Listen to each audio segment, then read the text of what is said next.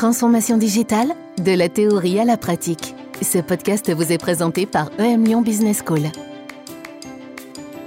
La peur peut-elle être un levier d'un projet de transformation digitale? Comment les entreprises gèrent le risque et les menaces des cyberattaques contre leurs systèmes d'information? Des questions parmi bien d'autres que nous souhaitons poser aujourd'hui à Romain Willman, expert en cybersécurité, qui conseille et accompagne de nombreuses entreprises sur ce sujet. Nous aborderons aussi avec lui les questions de protection des données personnelles et les manières de se protéger du risque informatique à titre individuel. Je suis Sylvain Léautier pour EM Lyon Business School. Romain Willman, bonjour. Bonjour Sylvain. Romain, vous êtes professeur à EM Lyon Business School. Vous intervenez sur les sujets liés aux nouvelles technologies et leurs impacts sur euh, les organisations. Vous accompagnez aussi les dirigeants et cadres dans leurs projets de transformation digitale. Votre dernier ouvrage Accueillir la transformation digitale a été publié en septembre 2020. Alors Romain, j'ai lu sur une bio que vous étiez passionné d'informatique. Comment cette passion est née? Bon, un, peu par hasard, hein, euh, j'ai découvert la programmation euh, et l'informatique euh, à l'âge de, 13 ans, avec un livre acheté à l'époque à la, FNAC, et c'est devenu assez rapidement une, une addiction. voir comment les ordinateurs marchaient, et ensuite pouvoir leur donner des ordres, leur parler, leur faire faire des, euh, des choses. C'est cet aspect-là qui m'a beaucoup, euh, beaucoup fasciné. Et alors, vous, vous, travaillez notamment sur la cybersécurité, oui. et c'est dans ce cadre que l'on, que l'on voulait échanger avec vous sur, sur ce podcast. C'est un sujet dont on parle beaucoup, tant au niveau individuel euh, que pour les entreprises, et également au niveau des organisations nationales et internationales.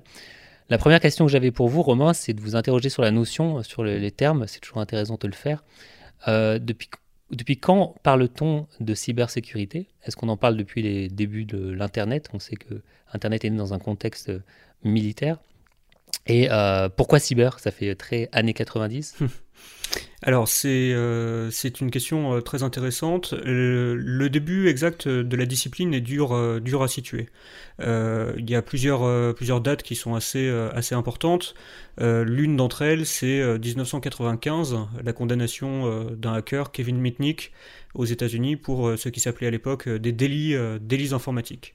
Donc le, concept est relativement récent.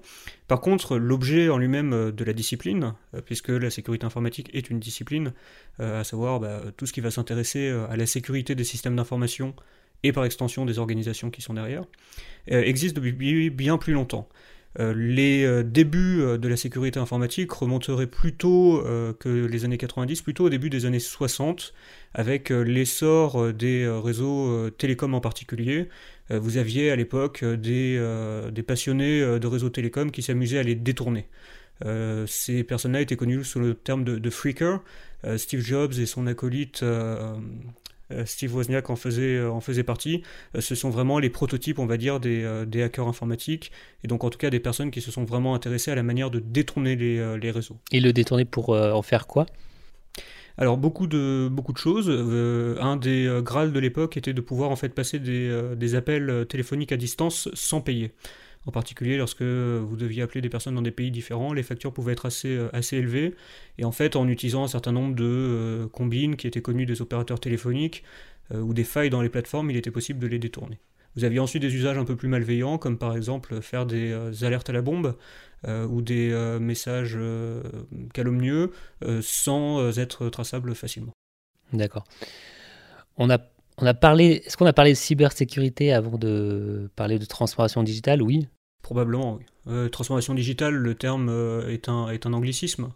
Euh, digital, ça, veut dire le doigt en, français. le terme en lui-même, donc le concept a été en tout cas bien consacré en 2014 par le Sloan Institute du MIT. Donc vous voyez un peu les dates, 95, hein, 60 versus 2014. Donc oui, la sécurité informatique est bien antérieure aux réflexions sur la transformation des organisations. Et alors si on interroge un peu le lien entre les deux pour rentrer dans le, dans le vif du sujet, est-ce que la cybersécurité pourrait être un, peut-être un driver, un moteur d'un projet de transformation digitale? Ou est-ce qu'il ne faut pas? La, sécurité informatique euh, est, assez intéressante puisqu'elle rapporte vraiment une, une, discipline finalement très, euh, très humaine. Dans la sécurité, vous avez des problématiques de sensibilisation du personnel. Est-ce qu'il faut cliquer sur ce lien? Qu'est-ce qu'un mail légitime, etc. Vous avez des dimensions qui sont d'ordre réglementaire.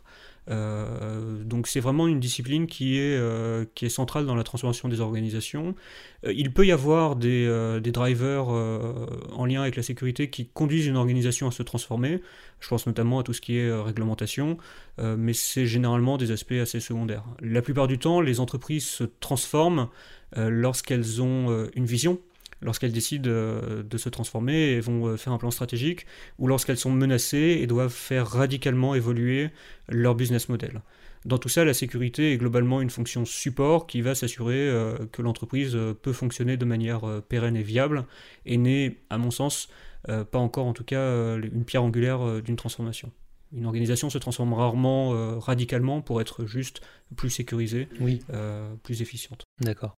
C'est un marché aussi, euh, la cybersécurité, en développement. Euh, est-ce qu'il est, toujours en développement? J'imagine que oui. Quel, poids économique euh, représente-t-il? Alors, Quels en sont les leaders et, leurs pratiques? Alors, question, question très intéressante. donc, l'Institut Gartner, cabinet de conseil spécialisé dans les, les, nouvelles technologies, estime que le marché de la sécurité informatique en 2019, c'est à peu près 96 milliards de dollars. Euh, c'est un marché assez, euh, assez riche puisque vous avez à la fois euh, des logiciels de sécurité, nos antivirus par exemple, mais aussi du matériel, voire des prestations de, services, de l'audit, des formations. Le marché est en croissance de l'ordre de 8 à 14% par an depuis, on va dire, le milieu des années 2010. Dans, l'évolution de, de, ce marché de la cybersécurité, y a-t-il eu des moments de rupture, ou en tout cas des moments clés? Alors effectivement, il y a eu des évolutions euh, assez importantes et j'en pense à une en, particulier qui a été un vrai, un vrai catalyseur.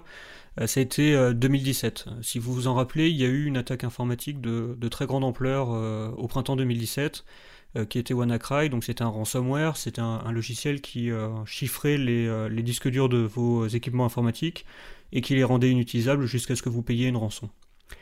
Euh, à partir de cette date-là, euh, les incidents euh, de ce type se sont multipliés, et notamment à l'été 2017 toujours, Petya NotPetya qui a mis sur les genoux un certain nombre de grandes entreprises françaises. et c'est à partir de ce moment-là, en tout cas, que la sécurité informatique a connu un regain d'intérêt de la part des décideurs. C'est un marché de la peur, la cybersécurité? Très bonne question. Euh, c'est compliqué à dire. Euh, si on prend une analogie avec le monde, euh, le monde réel, les dépenses de, sécurité augmentent, je vous ai dit, à un rythme assez soutenu, 8 hein, à 14% par, par an. si on prend une analogie avec, par exemple, des incendies et des, et des feux, si à un moment donné, vous avez dans une ville les dépenses des pompiers qui augmentent et les incendies qui augmentent aussi en proportion, la question c'est de se savoir finalement est-ce que les dépenses sont vraiment efficaces mmh. Ou justement est-ce que les investissements se font parce qu'il faut réagir à une, à une menace? Au marché de la peur, je ne, je ne pense pas, mais on ne peut pas répondre non de manière aussi catégorique. Ça fait partie de la, de la discipline de penser en termes de risque, euh, de penser d'abord en termes de menaces et ensuite euh, bah, de prendre les bonnes décisions pour y, euh, pour y répondre. D'accord alors, comme, beaucoup de sujets, il y, a le, vécu individuel dans notre pratique quotidienne et la couverture médiatique. Vous avez parlé d'une affaire euh, connue. Il y a aussi plus, plus récemment euh, Cambridge Analytica et d'autres, euh, affaires. Chaque année a son lot d'affaires de sites, bases de données piratées. Est-ce que ces affaires qui sont très médiatisées, elles sont un bon témoin des, des risques individuels que, que chacun encourt quotidiennement? Alors oui et non, puisque les risques que euh, les individus euh, rencontrent dans leur euh, vie courante ne sont pas nécessairement ceux des, des entreprises ou des grandes, des grandes organisations. Vous avez cité par exemple des bases de données attaquées, ça concerne certains types d'entreprises, plutôt d'une très grande taille, en l'occurrence pour des, incidents, des incidents majeurs.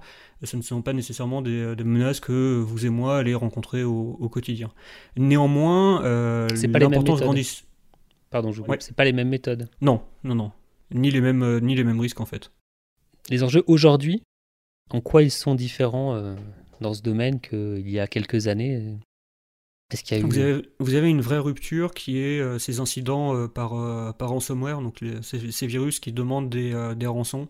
Ça a été un tournant majeur dans la manière de penser les risques d'une organisation, puisqu'à partir de, on va dire, milieu des années 2010, en particulier depuis, depuis 2017, En fait, toutes les organisations peuvent être victimes de ce genre d'attaque.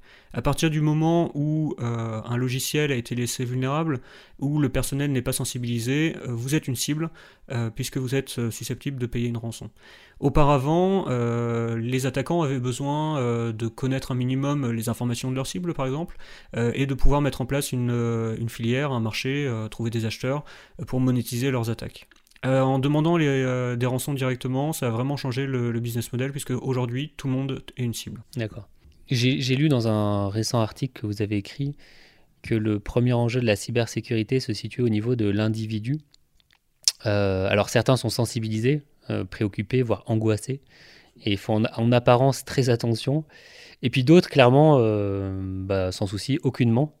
j'ai l'impression que ceux qui ne se préoccupent pas de ces questions euh, ne sont pas forcément euh, moins protégés que ceux qui s'en préoccupent. Est-ce vrai? Toute la complexité et toute la richesse de, la discipline, c'est que les, euh, gestes et les opérations élémentaires pour être en, sécurité sont assez, assez basiques. la difficulté, c'est comment est-ce qu'on amène tous les salariés d'une organisation à être vigilants en, permanence. si vous regardez les comptes rendus de l'attaque qui a eu lieu sur Garmin, par exemple, euh, l'année dernière, il me semble. Euh, le début de l'attaque, c'est un employé qui a téléchargé, euh, qui a reçu un mail avec un fichier Excel et qui a activé les macros de ce, de ce document. Le document contenait un virus et le virus a réussi à mettre l'entreprise, en tout cas, hors d'état de, fonctionner pendant plusieurs semaines. les gestes élémentaires, la sensibilisation, être vigilant, au bout du bout, c'est toujours effectivement un facteur humain. Dans la majorité des cas, une négligence. Euh, mais en même temps, toute la complexité, c'est d'amener les personnes à être vigilantes en permanence euh, à leurs actions, et même un clic, à un moment donné, peut avoir des conséquences extrêmement importantes euh, sur la sécurité de leur entreprise. Et c'est pas du tout une figure de style. La plupart des attaques commencent toujours par une campagne de phishing, avec toujours, souvent, des individus qui ne font pas ce qu'ils devraient faire, en l'occurrence faire preuve de prudence, ne pas cliquer n'importe où, et ainsi de suite. Mais si on reste dans le cadre de l'entreprise, ce qui est étonnant en vous écoutant, c'est que euh, une, malattention euh, individuelle peut mettre à mal tout un, tout un système, euh, une structure informatique, une architecture de sécurité qui est pensée, organisée par des DSI, des prestataires. C'est quand même... Enfin, moi, ça m'étonne en fait. Hmm, c'est effectivement c'est assez euh, c'est assez intéressant et ça peut paraître assez contre-intuitif, mais euh, les systèmes informatiques sont devenus euh, tellement complexes que d'une part, vous n'avez pas une personne qui a une vue unifiée de tout ce qui se passe euh, dessus. Donc euh, c'est très, euh, très déroutant d'arriver dans une grande entreprise et de se rendre compte que finalement, ils ne connaissent pas des parties entières de leur SI pour des raisons diverses et variées, la rotation des hommes, des fusions-acquisitions et ainsi de suite. Ça veut dire qu'il y a un manque de, de suivi dans les projets, dans le suivi des bah, prestataires? pas nécessairement un manque, mais en tout cas une, une complexité qui fait qu'il est très difficile d'avoir une vision euh, synthétique, euh, claire euh, et maîtrisée par, par, quelques, par quelques personnes. mais c'est pareil pour les technologies en général. vous avez personne aujourd'hui sur Terre qui sait comment un téléphone portable fonctionne. Parce que chaque module est conçu par des équipes de spécialistes multidisciplinaires qui sont experts dans leur sujet et qui fait qu'au bout du compte vous avez un objet d'une complexité, d'une complexité énorme. La sécurité c'est un peu pareil avec un autre élément qui est que les moindres erreurs peuvent avoir du coup des, euh, impacts énormes euh, puisque tout est connecté. Mais ça veut dire que si on se place du, point de vue d'une entreprise, il n'y a pas, enfin, j'ai pas le tourner de manière négative. Est-ce qu'il y a des, moyens d'avoir euh, cette approche globale, cette lecture globale de l'ensemble d'un système que, vous semblez que vous semblez dire euh, pas, pas, pas, opérante en tout cas. Est-ce qu'il y a des, des, des, moyens d'action pour, euh, pour les entreprises? Alors tout à fait c'est le métier des, euh, des, directrices et des directeurs des systèmes, euh, des systèmes d'information. Généralement, pour les entreprises bon, d'une certaine taille, ils se lancent dans des projets de, cartographie de leur système d'information. Et plus spécifiquement euh, pour la sécurité, c'est le travail du responsable de la sécurité des systèmes d'information, le RSSI. et lui, son approche va être généralement plus une approche basée sur les risques. Euh, quels sont les risques spécifiques de votre activité, euh, quels sont les risques spécifiques que vous rencontrez euh, par rapport à votre secteur, par rapport aux, données que vous manipulez, et ensuite proposer une manière de, couvrir ces risques. Alors si on parle maintenant des, utilisateurs en termes individuels, on le voit avec les, formulaires que les visiteurs doivent valider sur les sites web, en acceptant notamment les cookies qui sont déposés sur le navigateur, les données récupérées par, par le site, ou bien je pense aussi à l'authentification à double facteur. Ce sont des enjeux de cybersécurité, de protection des données, et au final de protection de l'utilisateur, du consommateur. Elle complexifie cependant l'expérience utilisateur euh, de manière assez forte. Aujourd'hui, à chaque, chaque site qu'on visite, on doit, euh, on doit euh, appuyer sur un bouton pour pouvoir accéder à un contenu, si ce n'est plusieurs, quand il y a évidemment d'autres éléments publicitaires ou d'avertissement. Moi, ce que je me demandais, enfin ce que je me suis souvent demandé, du coup, je, voulais vous poser la question, c'est est-ce que les personnes, les experts dans le domaine de la cybersécurité, prennent en compte euh, cet aspect-là ou, d'expérience utilisateur ou bien est-ce que non c'est pas du tout euh, c'est pas du tout votre problème? Pour vous l'objectif numéro un c'est la sécurité quoi qu'il en coûte? Alors on, ne fait jamais de la sécurité euh, hors, sol hein, de, manière, euh, de manière générale. Une bonne sécurité, c'est une sécurité qui, euh, qui couvre un risque, un risque donné. Dans le cas des cookies, bon, c'est des risques, des risques réglementaires. C'est pas vraiment de la sécurité, mais c'est un domaine qui est, qui est connexe. mais surtout, normalement, on veille à ne pas rajouter bah, la fameuse complexité dont je vous parlais précédemment. Hein. Euh, en rajoutant des contrôles de sécurité qui seraient euh, inefficaces ou que les utilisateurs auraient envie de, contourner. Donc idéalement, si c'est bien fait, euh, effectivement c'est pris en compte avec bah, tout d'abord la réflexion en termes de risque, quel risque vous couvrez, d'une part, et ensuite rendre quelque chose d'à peu près, exploitable. Ça peut être plus ou moins, plus ou moins bien fait selon les, contextes. les cookies et les conditions générales d'utilisation de 70 pages, c'est principalement pour du, réglementaire. C'est une manière de se couvrir. Euh, l'impact pour l'utilisateur, c'est un impact assez important. Hein. Euh, si on prend euh, la taille moyenne d'une page d'un site internet entre 2014 et 2020, on passe de 500 kilooctets à à peu près 3 mégaoctets en moyenne. Euh, cette inflation de poids s'explique en partie justement bah, par tous ces composants euh, supplémentaires qui ont été rajoutés aux pages euh, pour suivre le consentement, mais également pour faire du monitoring publicitaire par exemple ou, comportemental. Donc c'est, une vraie, un vrai impact qui va bien au-delà de la sécurité en termes notamment de, performance, d'empreinte écologique, que sais-je. Les entreprises que vous accompagnez sur ces sujets-là, elles viennent avec quelles problématiques, quels besoins? Vous avez un peu de tout. Euh, vous pouvez avoir des, euh, des entreprises qui commencent euh, leur réflexion en matière de, de, sécurité et qui veulent un accompagnement, vraiment faire un état des lieux hein, dans une démarche de, de conseil pour savoir où est-ce qu'elles en sont, quels sont les risques qu'elles qu'elles encourent et comment, comment s'en prémunir. Donc on est vraiment sur une, sur une phase de, de découverte, de mesure de la maturité. Euh, et après, vous pouvez avoir des missions beaucoup plus spécialisées de mise en conformité avec telle réglementation ou, telle loi. Euh, l'accompagnement se fait vraiment selon le niveau de maturité du, euh, client et de, ses besoins. La plupart du temps, c'est généralement conjoncturel, c'est en réaction à une, à une attaque importante ou à une évolution, une évolution métier, par exemple. Donc c'est plutôt en mode réactif face à, une face à un, événement qui s'est produit? Dans la majorité des cas, oui. D'accord. Et du coup, euh, dans, les entreprises, euh, les, DSI préfèrent souvent gérer leur, infrastructure plutôt que, que, passer par des services euh, qui sont sur le cloud, dont les données sont assez souvent localisées aux États-Unis. Est-ce que, alors peut-être c'est compliqué de répondre de manière générale, mais est-ce que les infrastructures locales sont plus sécurisées? On, aurait tendance à, à, se dire que quelles leçons, puisque les, on, héberge les données, elles sont, sont chez nous, dans notre, maison. Mais est-ce que, au final, euh, de déléguer l'hébergement et les, connexions avec euh, un prestataire dont c'est le, le métier et qui a des dispositifs de sécurité et, euh, des ingénieurs qui travaillent sur ces, aspects-là de manière très importante, est-ce que est-ce, qu'il y a un modèle qui est a priori plus sécurisé?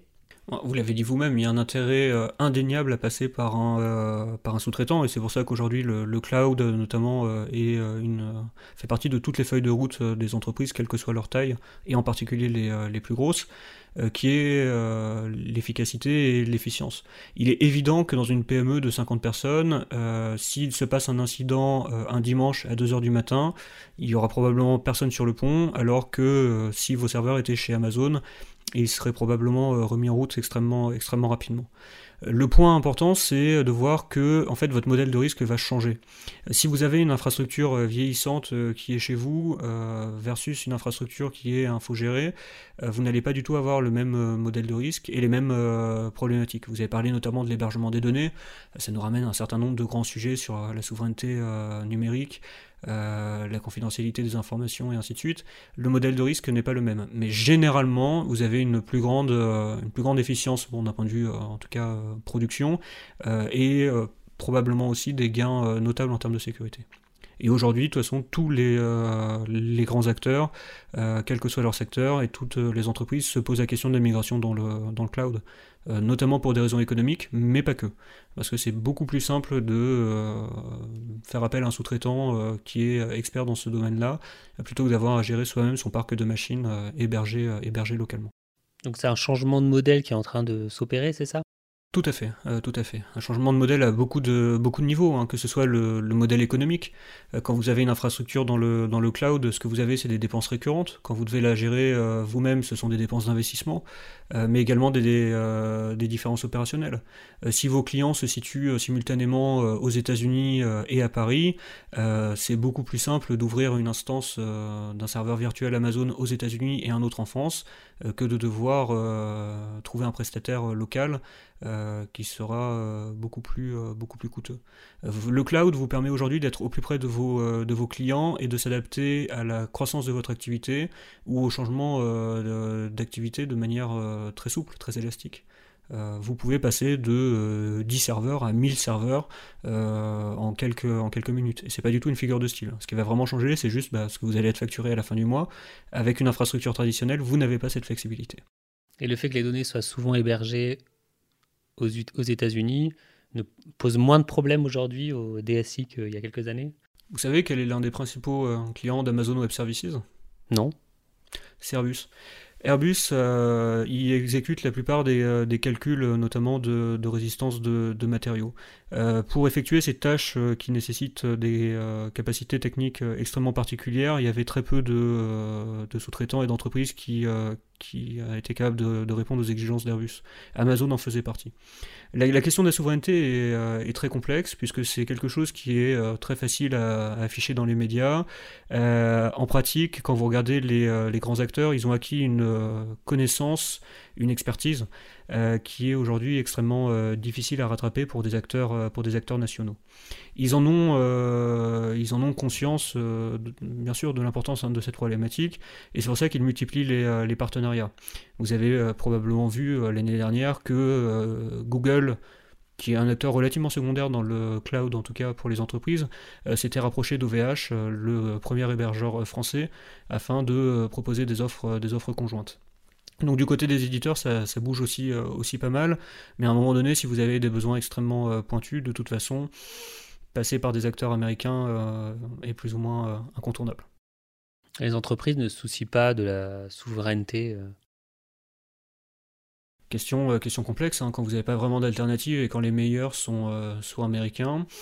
Pour un modèle de risque, encore une fois, c'est à déterminer. Hein, le calcul est assez, assez rapide. On revient un peu sur les, utilisateurs. On entend beaucoup, de, beaucoup souvent de recommandations, de conseils. Je vais vous interroger sur les usages, sur les comportements. Hum, on voit bien que qu'on ne les suit pas, on stocke des mots de passe en clair dans des documents, on utilise des services dont on pense qu'ils ne respectent pas euh, notre vie privée. On, utilise, enfin, la part de marché de Google en France est de 90%, et pour autant, euh, je crois qu'il y a le, nombre de personnes euh, qui considèrent que Google ne respecte pas leur vie privée et doit être assez proche de 90%. Est-ce que les utilisateurs ils sont, ils sont réellement soucieux de la cybersécurité? Ou est-ce que c'est un besoin secondaire euh, et que, euh, bah, pour euh, caler avec le point précédent pour les entreprises, est-ce que finalement c'est pas l'expérience la qualité de l'expérience, l'efficacité de, ce qu'on nous propose qui, prime avant la cybersécurité? Je pense qu'il y a une prise de conscience accrue de, des problématiques liées à la sécurité informatique, en particulier sur le respect de la vie privée, euh, chez les particuliers. Je prends plusieurs éléments, mais euh, vous regardez autour de vous, vous avez probablement beaucoup de personnes qui couvrent leur, euh, leur webcam avec des post-it, des scotch ou ce genre de système.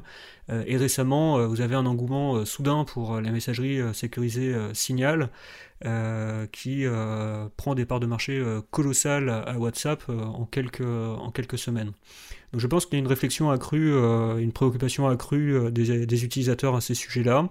Après, ce qui est toujours très compliqué, c'est euh, de savoir qu'est-ce qui relève de, l'affichage et qu'est-ce qui relève de la réalité. Vous l'avez dit avec les mots de passe euh, notamment, euh, mais encore une fois, les, gestes et les bonnes pratiques sont assez simples à mettre en œuvre.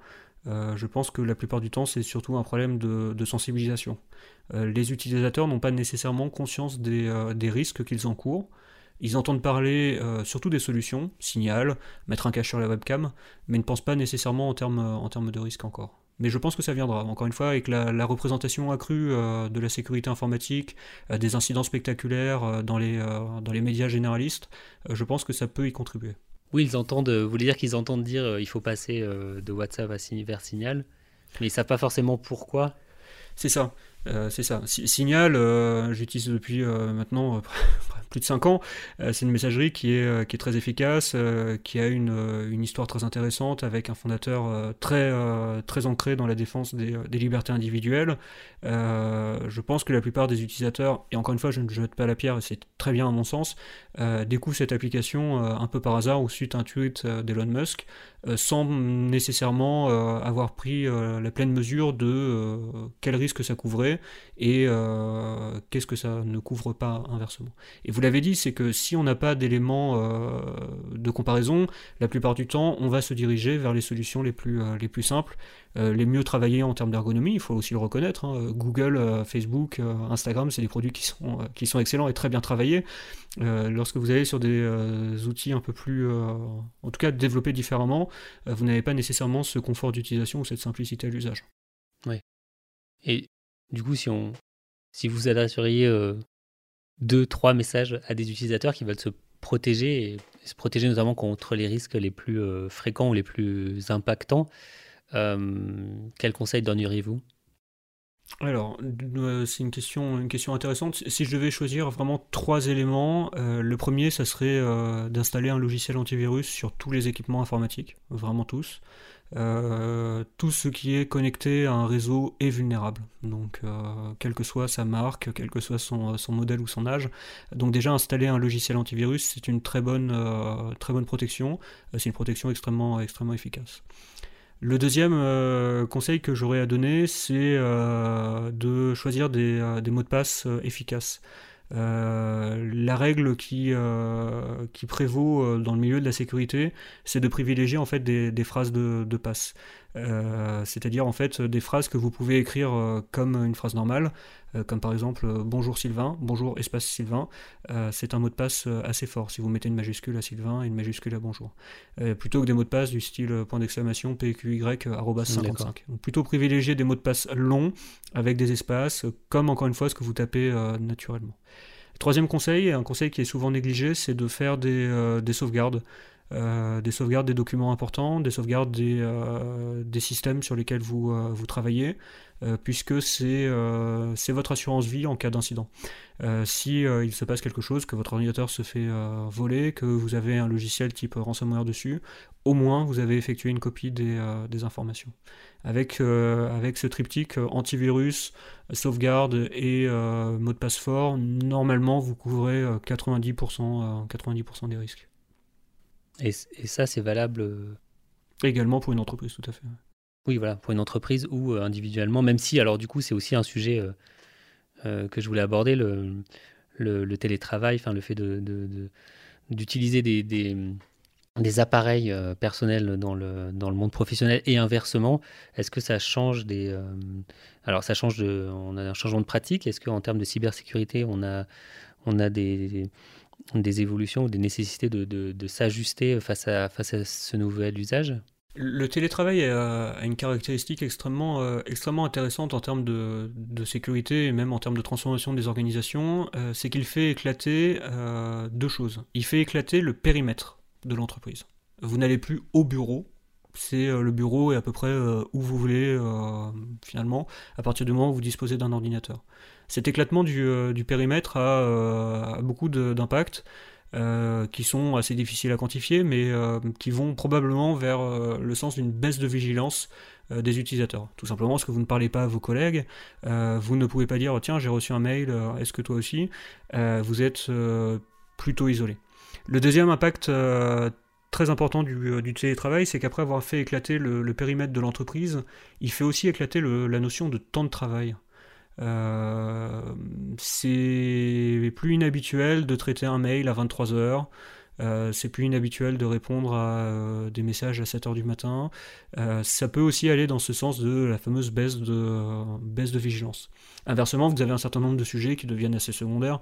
je pense notamment à la protection des locaux physiques des entreprises. À partir du moment où vous n'avez plus personne dedans et où ils sont la plupart du temps fermés, c'est des sujets qui peuvent être relativement, relativement secondaires.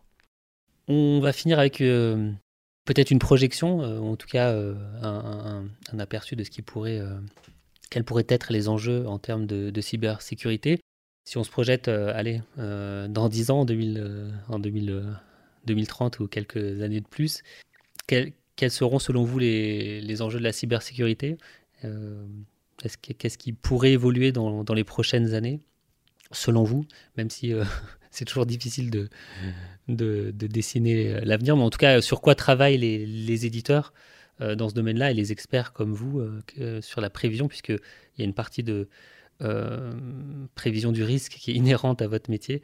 Est-ce que vous identifiez aujourd'hui des nouveaux risques qui pourraient être plus présents, plus, forts dans, quelques années à la lecture bah, des, évolutions des usages dont on, dont on, a un peu parlé, puis d'autres peut-être qu'on n'a pas abordé question, euh, question très intéressante et, très ouverte, et puis généralement aussi qui finit, euh, qui finit très mal et qui vieillit, euh, qui vieillit assez mal.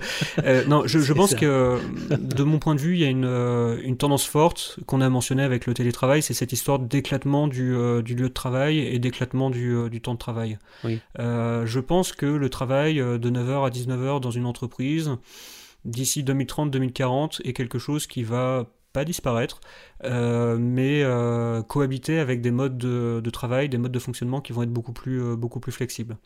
Je vous prends quelques exemples, mais avant l'épisode du, du Covid-19, vous aviez un, véritable essor du télétravail, du, des espaces de coworking, mmh. des, lieux de, des lieux partagés, des tiers-lieux. Et une autre tendance forte, c'est tout ce qui est essor du micro-travail ou de la gig economy, c'est-à-dire finalement des, travailleurs qui sont payés à la tâche, sans contrat de travail, mais sur des modes de collaboration beaucoup plus euh, flexibles, hein, aussi peut-être un peu moins définis. Je pense notamment à l'essor du freelancing. Hein. Euh, ça, je pense que c'est des, euh, des, choses qui sont là pour rester et qui vont, et qui vont s'amplifier. Pour l'entreprise, ça veut dire quoi? C'est que la sécurité va devoir s'adapter à tous ces modes de fonctionnement. Euh, jusqu'à présent, le, modèle, ou en tout cas un des modèles qui a été hérité, c'était vraiment le modèle du, euh, château fort. Hein. Vous construisiez des murs autour de votre euh, entreprise et vous contrôliez finalement tout ce qui rentrait et tout ce qui sortait. ça prend la forme de firewall périmétrique et d'un certain nombre d'outils, on va dire, traditionnels. Ce mode de fonctionnement est très efficace quand vous avez un périmètre très bien défini. C'est beaucoup moins le cas euh, lorsque vous avez, euh, encore une fois, une remise en cause intégrale euh, de cette notion de temps et de lieu de travail. Donc la sécurité va être quelque chose qui va suivre les collaborateurs, pour moi, et qui va devoir s'adapter vraiment à tous les, tous les contextes, tous les, modes, tous les modes de travail. vous avez des solutions techniques qui existent déjà, hein. je pense aux, outils type VPN ou portable, portable sécurisé ou ce genre de, ce genre de choses. Mais c'est, je pense, quelque chose qui va s'intensifier. Merci, Romain Willman, pour cet échange. Merci aux auditeurs de nous avoir écoutés jusqu'au bout. J'espère qu'il vous a permis de mieux comprendre les enjeux de la cybersécurité et d'en tirer des pistes d'action. Il nous a aussi permis de savoir que même les experts en cybersécurité utilisent Zoom, puisque c'est l'application que nous avons utilisée pour euh, l'enregistrement de ce podcast, et c'est plutôt rassurant. Si vous êtes en activité professionnelle, sachez que Romain Willman intervient dans le certificat Transformation Digitale. Et si vous êtes étudiant, EM Lyon Business School lance à la rentrée 2021 un nouveau Master of Science in Cyber Security and Defense Management. Le mois prochain, nous aurons le plaisir d'échanger avec Thierry Nadizik, avec qui on parlera de la place de l'humain et des comportements individuels dans les processus de la transformation digitale, un sujet aussi déterminant que passionnant. Je vous donne donc rendez-vous fin mars pour ce troisième épisode. Et si vous avez écouté ce podcast jusqu'au bout, c'est certainement que vous l'avez apprécié. Alors, pour faire profiter un collègue ou un proche qui pourrait être intéressé, n'hésitez pas à le partager maintenant à deux personnes autour de vous et de mettre une note avec un commentaire constructif. À très bientôt